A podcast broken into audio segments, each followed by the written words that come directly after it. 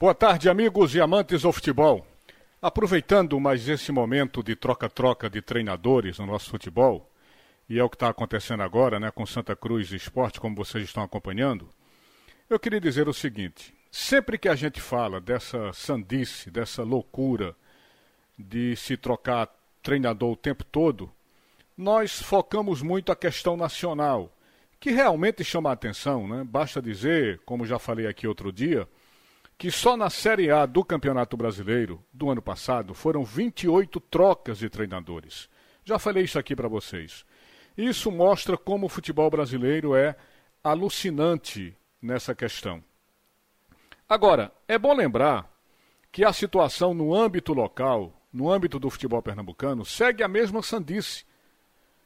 Vocês sabiam que só até a quinta rodada do Campeonato Pernambucano mais da metade dos times do campeonato se desfizeram de seus treinadores?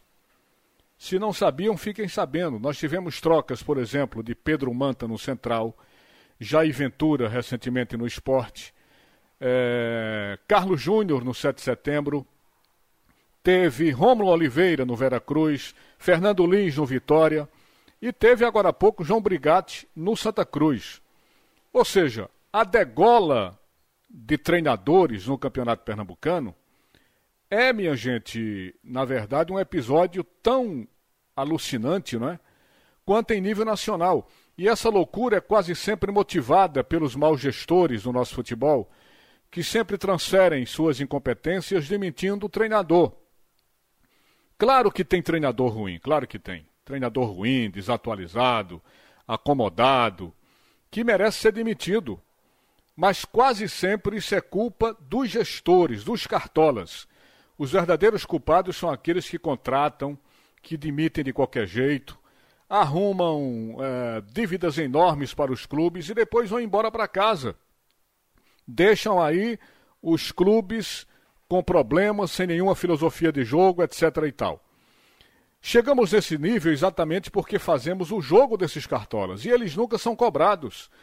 Esses dirigentes contratam treinadores com perfis diferentes de uma semana para outra e não são cobrados em absolutamente nada.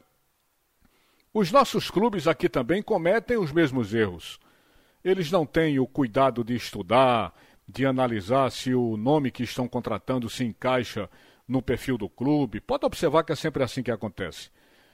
Porque, como todos sabem, né, tem aquele treinador que gosta de trabalhar com a renovação, que gosta de aproveitar a base, mas tem aquele que gosta mais de trabalhar, por exemplo, com veteranos. Outros gostam de fazer a mistura do veterano com a base. Veja um caso agora do Esporte Clube do Recife passou o tempo todo falando em contratar treinadores experientes, né, treinadores com, com esse perfil de experiência. Aí falaram em Dorival Júnior, Luxemburgo, até Filipão. Esse era o perfil. Mas quando as negociações não prosperaram, aí mudaram o discurso. Agora já estão falando no treinador da nova geração que sequer já treinou times da primeira divisão. Quer dizer, minha gente, o discurso muda ao sabor das circunstâncias. Agora, tem outra coisa, né? Na verdade, na verdade, o que ocorre é que também há uma verdadeira supervalorização da profissão de treinador no Brasil. Às vezes os treinadores são colocados como os únicos responsáveis pelas vitórias, pela conquista do clube. Acho que o erro começa exatamente aí. Então, desse jeito, fica muito difícil desatar esse nó e essa sandice de troca-troca de treinadores no nosso futebol. Obrigado, minha gente. Sigam aqui na programação da Rádio Jornal. Na sequência tem o primeiro tempo do assunto é futebol, comando Roberto Queiroz.